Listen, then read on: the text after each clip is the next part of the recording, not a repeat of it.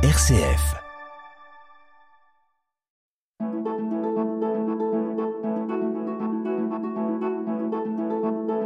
Itinéraire. RCF. Bonjour à tous et à toutes et bienvenue pour cet itinéraire, le parcours humain et spirituel d'un homme sensible que la vie n'a pas épargné et par qui le salut est venu, il en est convaincu par le Christ. Philippe Boubé, bonjour. Bonjour Michel. Philippe, votre témoignage a été recueilli et publié dans la revue Saint-Rita il y a quelques années sous le titre Rencontrer ce Dieu qui vous met les larmes aux yeux. Un beau titre.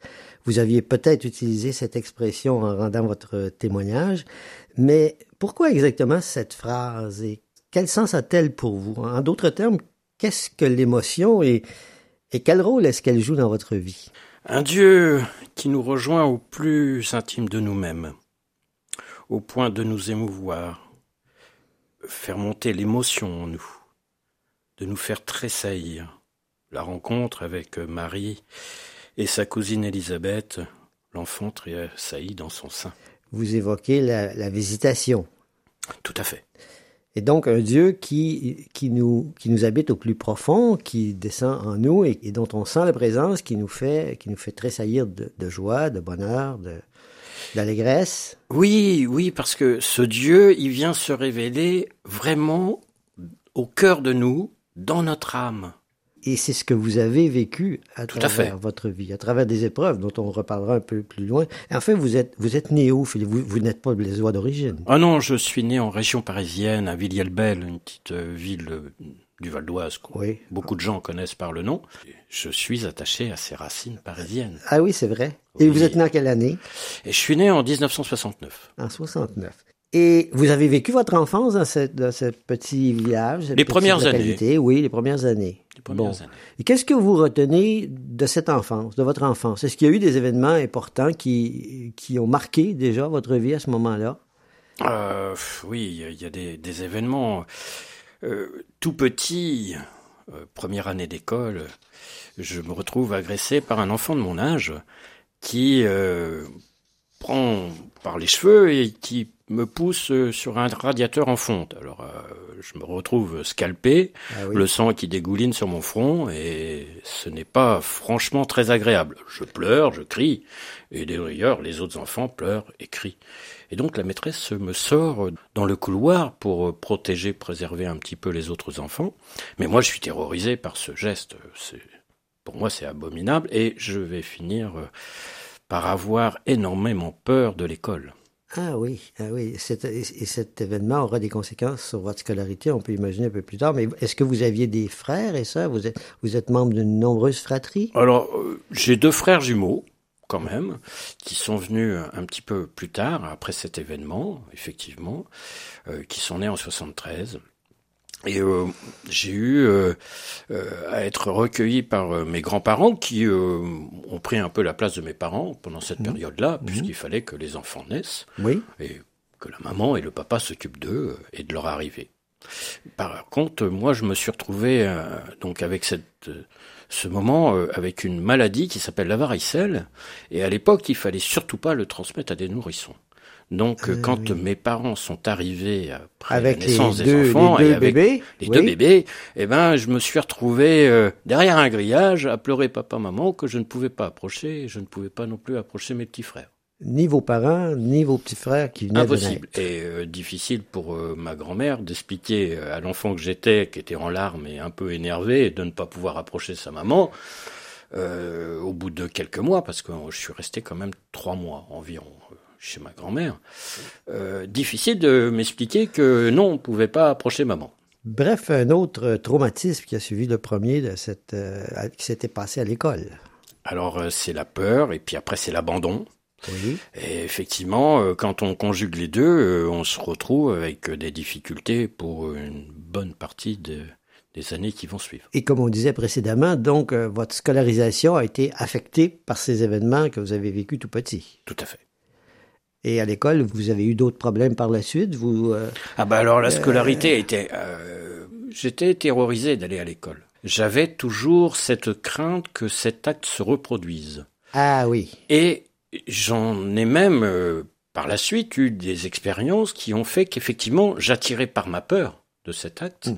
j'ai attiré des épreuves qui étaient difficiles à vivre. Euh, J'en ai quelques-unes à l'esprit, mais je retiendrai surtout que effectivement, ma peur attirait euh, les autres. Itinéraire. Sur RCF. Itinéraire. On pourrait peut-être dire, Philippe, que vous étiez habité par une, par une colère, par peut-être de la haine, de, de l'amertume, de la, de la rancune dès ces, ces, ces années de, de votre, votre petite enfance, De l'incompréhension surtout. de l'incompréhension. de la compréhension parce que euh, avant la colère, il y a l'incompréhension. Mhm. La colère, elle va venir ensuite. Et puis la colère, elle n'est pas permanente. C'est une colère qui peut s'exprimer quand je rencontre des situations d'injustice. Oui, vous êtes très sensible à cette injustice. Ah ben, par peut- exemple, a un- ah oui, s'il y a un enfant euh, dans, beaucoup plus petit que moi ou plus petit que les autres euh, était malmené, euh, j'étais le premier à me mettre entre la foule et ce petit enfant Ah et oui. à le défendre parce que je voyais tout de suite l'injustice et je ne supportais pas l'injustice de façon Oui. générale. Oui. Et vous, vous avez étudié longtemps, vous avez quitté l'école peut-être à cause de tout ça? Oui, j'ai j'ai quitté l'école, euh, j'avais 17 ans et demi, et ma dernière année a été très catastrophique. Euh, J'ai à l'esprit quelque chose, un petit témoignage. Euh, mon papa euh, pensait que je racontais beaucoup de bêtises pour fuir justement l'école. Et donc euh, j'ai fait une scolarité où j'avais eu des difficultés puisque ma peur attirait des gens qui n'étaient pas toujours euh, bien intentionnés. Et donc on, on fracturait mon, mon placard, on prenait mes affaires pour aller suivre les cours, donc je ne pouvais pas suivre les cours et c'était très difficile. Et puis euh, j'ai été malmené, que ce soit psychologiquement et physiquement. Pris Et pour donc- cible, très souvent, pris pour cible. parce que effectivement, toujours pareil, j'attirais les gens euh, qui Mm. pensaient que bah, j'étais une proie facile par mon attitude certainement. Oui, hein. oui. Et donc voilà. Et votre adolescence, vos années de, de jeune adulte, comment se sont-elles passées? Ah bah euh, pas, pas, pas mieux, hein, pas mieux. J'étais, oh, on m'a dit un sale gosse, mais euh, en, en définitive j'étais quelqu'un de rebelle. Voilà, j'étais dans la rébellion, euh, dans la compréhension. euh, tout ça ne me plaisait pas. Ouais. je n'étais pas à ma place. Je trouvais rarement ma place. Et je, je me suffisais de moi-même. euh, je, je n'avais pas forcément envie de rire, ni de sourire, ni de rigoler. euh, Mm. quand je faisais une blague, c'était plus contre l'autre que de blaguer de moi-même. Mhm. Donc, euh, c'était pas forcément très sympathique de ma part non plus. Je, voilà. Et votre vie affective? Alors, ma ces vie- années? Ah, et ben, ma vie affective, ça a été un peu une catastrophe aussi. Et toujours pareil, euh, au lieu de, de m'affirmer en tant que personne, de ce que j'étais, eh ben, euh, j'avais tendance euh, à, prendre les coups sans rien dire, et puis un jour à éclater, quoi. Mm. Et donc, euh, Mm. Euh, Je me souviens euh, d'une bagarre avec mon papa, alors que normalement on n'est pas censé se battre en famille. Et, euh, et voilà, des petites choses comme ça. de... C'est toujours très difficile euh, à gérer ce genre de situation. Et vous avez, vous temps. avez été marié, vous avez vécu avec une Euh, compagne? J'avais rencontré quelqu'un, ouais. et, euh, cette personne euh, était très jeune, elle avait 18 ans. Moi, j'en avais déjà une trentaine. Et puis, ben, effectivement, je commençais à pouvoir assumer un petit peu la vie.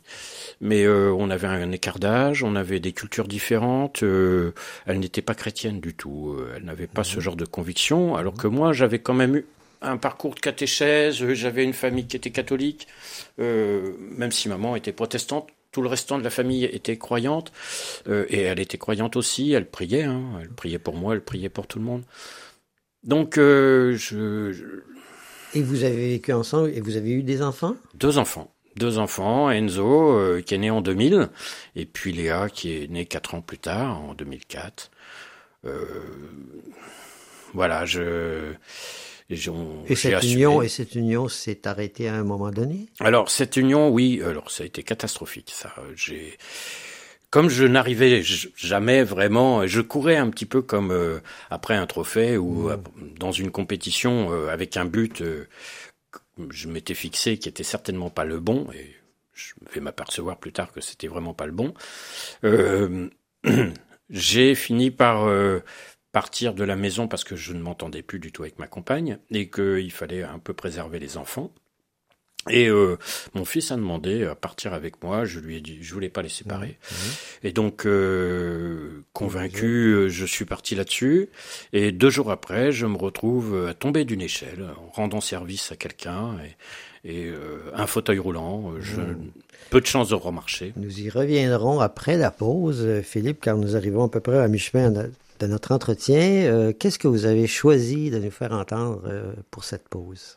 Alors j'ai pensé à Led Zeppelin, euh, Stairway to Heaven, parce que en fait cette chanson, contrairement à ce qu'on peut penser, déjà la musique est très très belle. Enfin pour moi, je trouve que c'est une musique très douce, mais les paroles c'est euh, une personne qui veut acheter une échelle pour monter au paradis. On n'achète pas une échelle pour monter au paradis.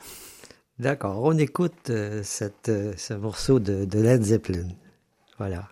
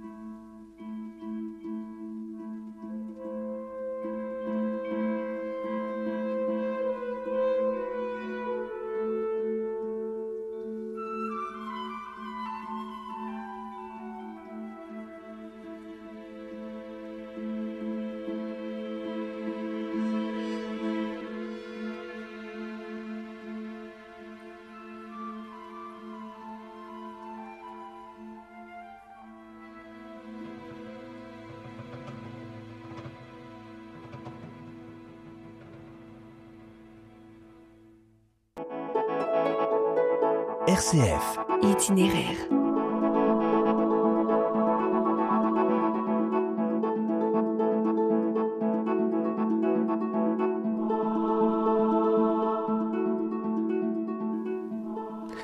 Nous continuons notre entretien avec euh, Philippe Boubé, dont le parcours de vie, nous l'avons vu précédemment, n'a n'a pas été facile. D'abord, Philippe, merci pour ce choix musical de la chanson de Led Zeppelin, Stairway in Heaven. Dont l'interprétation musicale par le London Symphony Orchestra était un moment de, méditation. Je pense que ceux qui sont à l'écoute auront apprécié.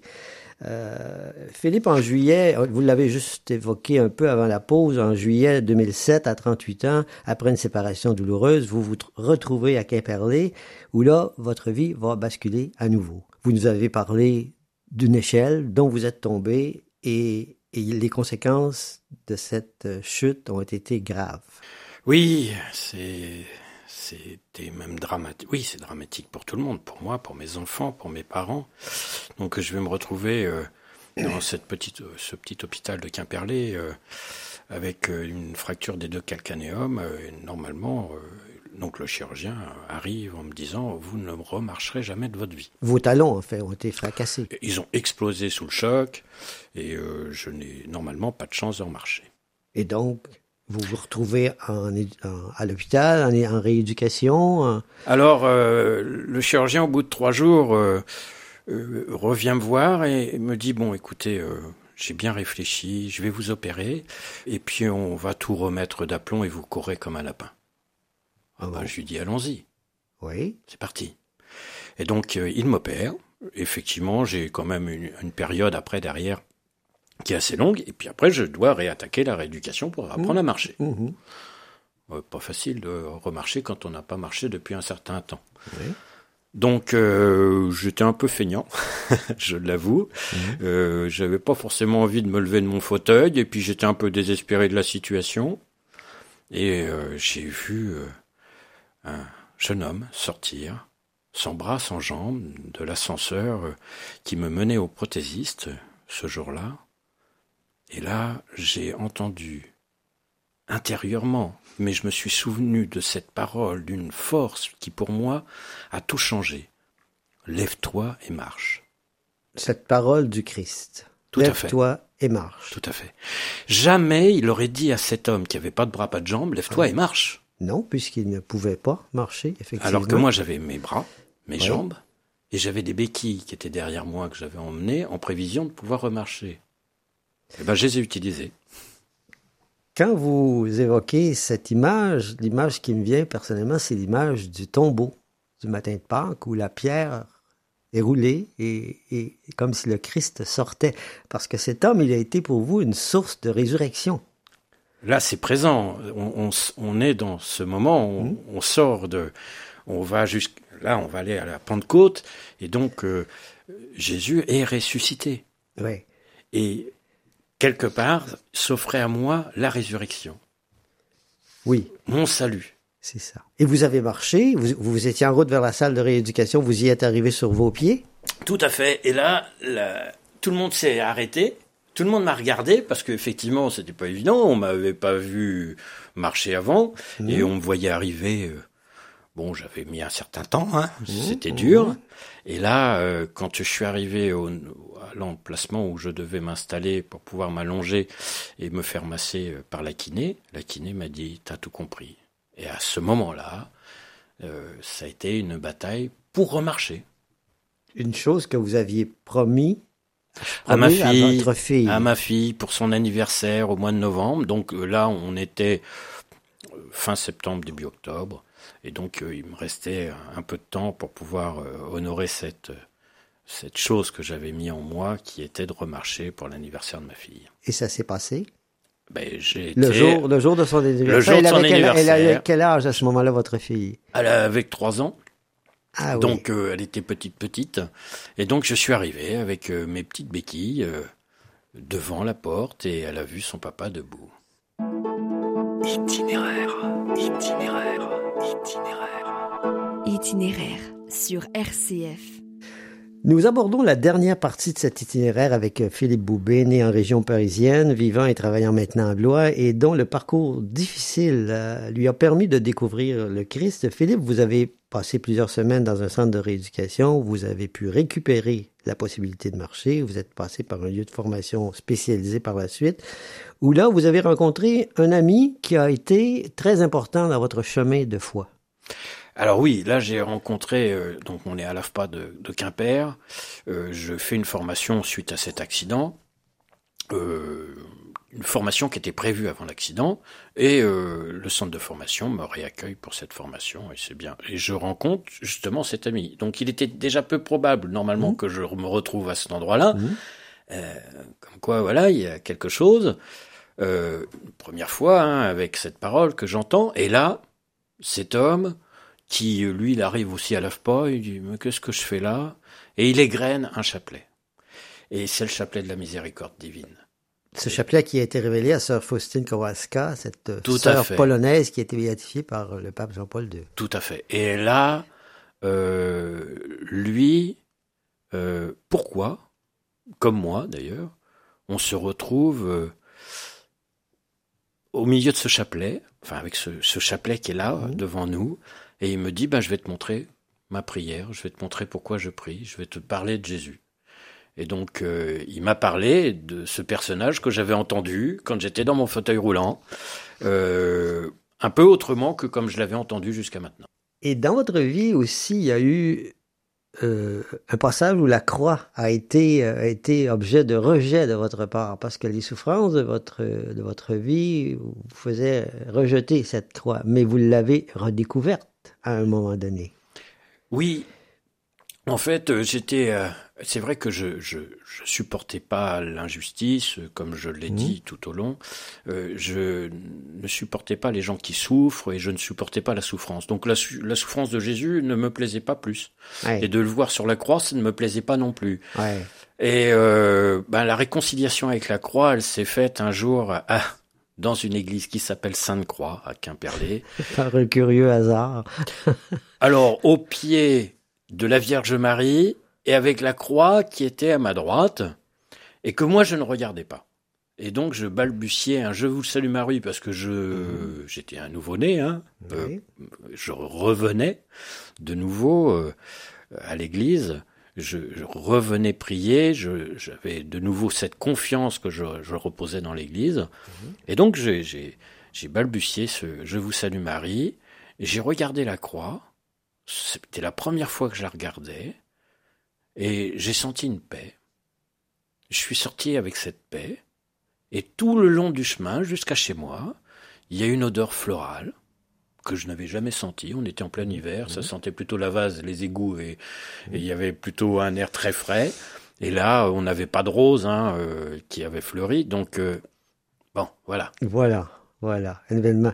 Et, et, et par la suite, euh, vous, vous êtes revenu à Blois, vous avez fait beaucoup de choses, vous avez été à Boulogne-Billancourt. Euh, j'ai l'impression que les, ce qu'on pourrait appeler, ceux qu'on pourrait appeler les crucifiés de la vie ont été l'objet de votre, votre attention, de votre compassion, de Alors votre oui, par prière. La suite, par la suite, en définitive, au lieu de rester justement moi-même un crucifié de la vie, je me suis tourné vers les crucifiés de la vie, et toujours avec la même paix que j'avais mmh. reçue, mmh. et dans le but de, donner ce que j'étais devenu, c'est-à-dire euh, euh, une personne simple qui voulait réconforter, euh, comme j'aurais aimé être réconforté certainement à certains moments de ma vie, et qui voulait consoler comme Jésus peut consoler, comme il nous console d'ailleurs tout le temps. Et chez euh, que ce soit à Boulogne-Billancourt, euh, que ce soit à l'Ordre de Malte, à la cathédrale ici. Euh, oui, je suis un chemin où je prends soin des autres et que je les réconforte un peu. C'est tout à fait beau, Philippe, ce que vous nous racontez. En fait, pour vous, le Verbe s'est fait chair. Vous êtes aussi quelqu'un qui, comme Jean-Baptiste, dit à ses crucifiés de la vie, voici l'agneau de Dieu, en le désignant. Euh, S'il n'y avait qu'une parole de l'Évangile que vous retiendriez à la fin de cet entretien, ce serait laquelle? C'est la parole que j'avais dite un jour dans une église, à l'église de Quimperlé, justement à Sainte-Croix, où on avait eu une réunion avec le curé et, l'ensemble des prêtres. Et c'était un synode de la foi qui était instigé à l'époque par Benoît XVI. Et euh, j'aurais dit cette phrase Aimez-vous les uns les autres comme je vous aime. Rappelons que notre invité était Philippe Boublé, un blésois d'adoption dont la vie n'a pas été un long fleuve tranquille, bien sûr, mais que la rencontre vraiment personnelle du Christ à transformer et à mener sur un chemin de paix et de joie. Philippe, un grand merci d'avoir accepté notre invitation, de, vous avoir, de nous avoir permis de connaître, de partager avec vous ce chemin et, et merci de votre euh, foi vive que l'on sent tout à fait à travers vos propos. Bonne continuation à vous.